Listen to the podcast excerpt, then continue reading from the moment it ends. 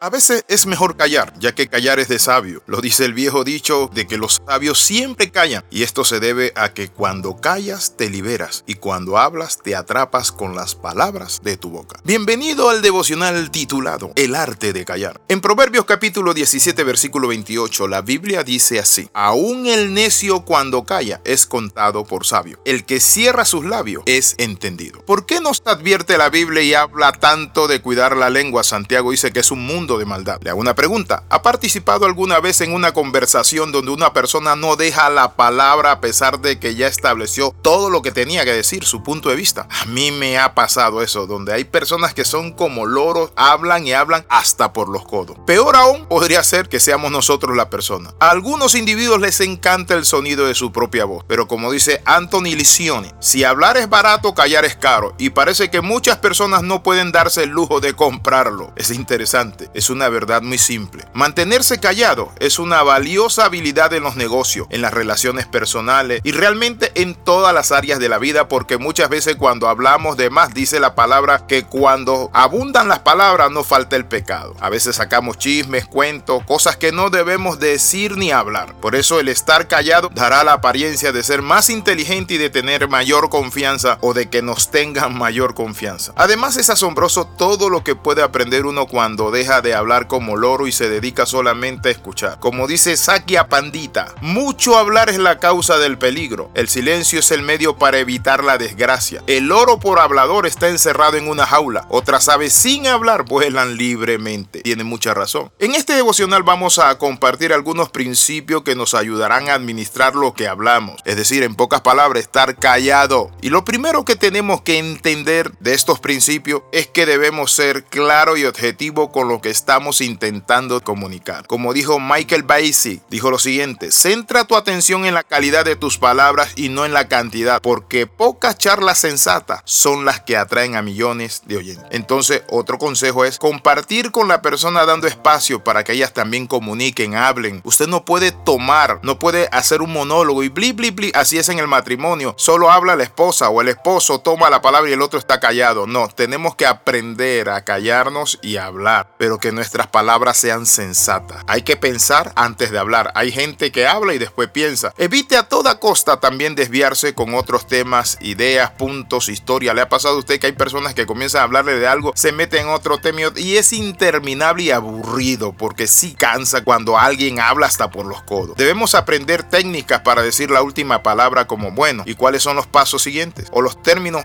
Debemos aprender también a buscar la forma de condensar y resumir lo que vamos a compartir. Si esto es una presentación en público, después que la hagamos, detengámonos y quedémonos callados para que la gente haga sus preguntas. Debemos enfocarnos en llegar al final de lo que tenemos que decir en el tiempo mínimo necesario. Hay que pensar antes de hablar. Es mejor permanecer callado. Las palabras tienen poder. Mientras tanto es mejor permanecer callado. Y si suelta todo lo que viene a la mente o a tu mente, puede que cedas el poder y tus secretos a otros otras personas. Lo primero es pensar antes de hablar. Por eso la Biblia dice que aún el necio cuando calla es contado por sabio. Debemos cuidar bien lo que expresamos. Muchas veces cuando hablamos de más, sacamos secretos, herimos, lastimamos o simplemente hablamos cosas que no tienen nada que ver. Entonces necesitamos aprender a callar información importante. Hay que saber con quién hablar y con quién callar. A veces hablamos con la persona con, con la que es mejor permanecer callado. Como dice la Biblia, no le tires las perlas a los cerdos. No solo desperdicias tu tiempo a la misma vez puedes molestar al cerdo. Lo que quiere decir es que hay cierta información y conocimiento que no todo el mundo está listo para escuchar y que no va a evaluar y valorar, sino que te va a meter en problemas. Así que en boca cerrada no entra mosca. Provee información con mesura, acomedidamente, para que las otras personas que están escuchando tengan tiempo de analizar, razonar, de dar su opinión. Pregunta a alguien, a un amigo, un vecino, un primo, un hermano, un compañero, si tú eres de las personas que comunicas clara, concisa y precisamente. Quiero en esta hora invitarle a orar. Padre, en el nombre de Jesús, queremos, oh Dios Padre Santo, pedirte algo, Señor, que nos ayudes a tener el